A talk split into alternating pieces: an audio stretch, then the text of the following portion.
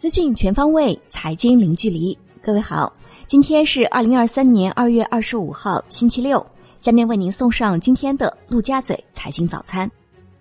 首先是热点聚焦：央行银保监会拟发文加大住房租赁金融支持，重点支持自持物业的专业化、规模化住房租赁企业发展。文件指出。将加大对租赁住房开发建设的信贷支持力度，创新团体批量购买租赁住房信贷产品，创新住房租赁担保债券，稳步发展房地产 REITs。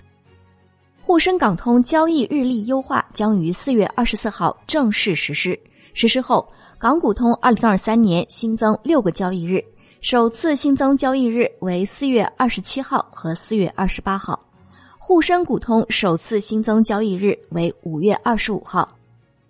美国商务部数据显示，美国一月核心 PCE 物价指数同比升百分之四点七，高于市场预期的百分之四点三，环比升幅为百分之零点六，创去年八月来最大增幅，预期为升百分之零点四。数据公布后，市场对下月美联储加息五十个基点的预期升至百分之三十。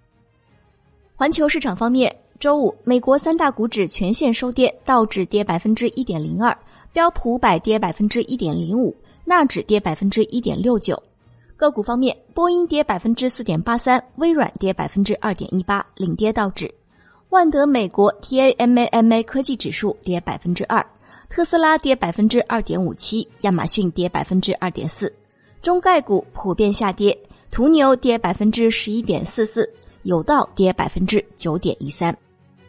周五，欧股收盘全线下跌，德国 DAX 指数跌百分之一点七二，法国 c c 四零指数跌百分之一点七八，英国富时一百指数跌百分之零点三七。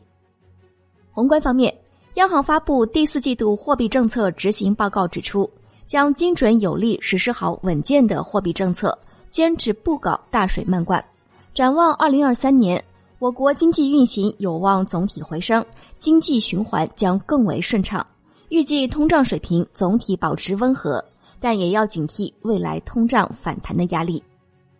央行二零二二年依法向中央财政上缴结存利润一点一三万亿元。央行指出，向财政上缴利润不会造成财政向央行透支，也不是财政赤字货币化。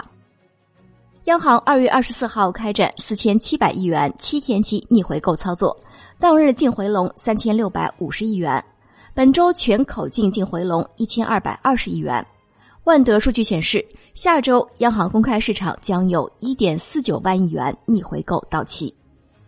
国内股市方面，周五 A 股震荡回调，上证指数收盘跌百分之零点六二，报三千二百六十七点一六点；深证成指跌百分之零点八一。创业板指跌百分之一点一，A 股全天成交不足七千三百亿元，创春节以来新低。北向资金净卖出五十点九七亿元，本周累计减仓逾四十亿元，终结连续十四周净买入态势。贵州茅台和隆基绿能分别遭净卖出七点零七亿元和五点三八亿元。周五港股弱势震荡，恒生指数收盘跌百分之一点六八，报两万零一十点零四点；恒生科技指数跌百分之三点三四，恒生国企指数跌百分之二点二八。科技龙头普跌，汽车、有色、地产、医药股走弱。南向资金净买入八十二点三四亿港元，腾讯控股或净买入十九点五九亿港元，美团遭净卖出六点五九亿港元。证监会表示，将严厉打击利用天干地支和阴阳五行风水学说预测股市等违规行为。另外，针对伪市值管理类操纵案件，将会同司法机关加大对欺诈发行、违规信息披露、操纵市场和内幕交易等犯罪的打击力度。科创五零指数将进行一季度调样，更换五只样本，调入龙芯中科、裕能科技、三一重能。国博电子和复旦微电，恒生指数公司公布季度检讨结果，将小鹏汽车纳入恒生中国企业指数，将微博纳入恒生科技指数，剔除明源云。近日，又有一家 A 股上市公司提前锁定面值退市，新 ST 荣华已连续十六个交易日收盘价低于一元，即便后续四个交易日收盘连续涨停，股价也回不到一元以上。海底捞预计二零二二年度收入不低于三百四十六亿元，同比减少不超过百分之十五点八，净利润预计不低于十三亿元。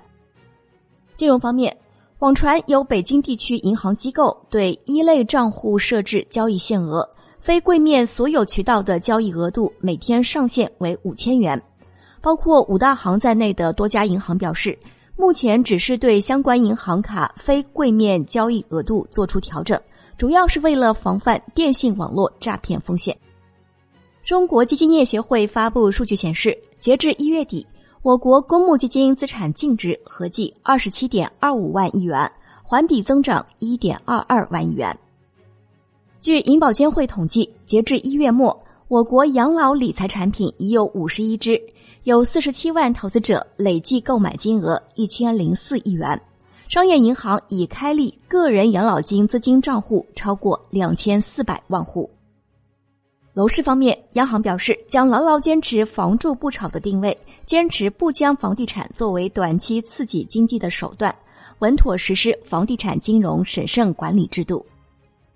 针对房贷提前还款困难问题，近期银保监会又召开专题会议，要求银行加快处理积压申请，做好提前还款服务。产业方面，乘联会秘书长崔东树发布报告指出。预测二零二三年乘用车市场零售约增长百分之二，新能源乘用车批发销量将达到八百五十万。江西省宜春市决定从即日起对涉锂电新能源产业违法犯罪依法进行严厉打击。海外方面，日本央行后任行长池田河南表示，有必要继续推行货币宽松，切实支撑经济。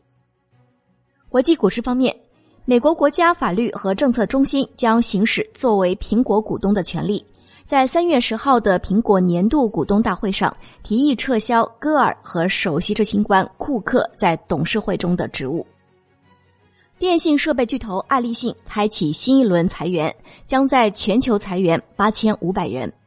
另外，德国化工巨头巴斯夫表示，计划在全球范围内裁员两千六百人。默沙东的新冠口服药收到欧盟负面评价，被建议拒绝批准用于成人新冠肺炎治疗的上市授权。美国司法部最早将在下月起提起反垄断诉讼，以阻止美国图片和排版软件生产商 Adobe 以两百亿美元收购设计软件初创公司 Figma。债券方面，周五现券期货震荡偏暖。银行间主要利率债收益率普遍下行一个基点左右，国债期货小幅收涨。月内短期流动性仍然充裕，主要回购利率多数小幅上行。地产债涨跌不一，二二旭辉零一跌百分之五。交易商协会优化长发行计划试点机制，扩大试点企业范围，取消总资产和资产负债率等财务指标，同时强调发行人合规性要求。外汇方面，周五在人民币兑美元十六点三十收盘报六点九四四二，较上一交易日跌五百二十四个基点，本周累计跌六百二十四个基点。人民币兑美元中间价报六点八九四二，调升八十六个基点，本周累计调贬二百八十三个基点。在岸人民币兑美元夜盘收报六点九六三零。以上就是今天陆家嘴财经早餐精华版的内容。感谢您的收听，我是沈丽，下期节目我们再见。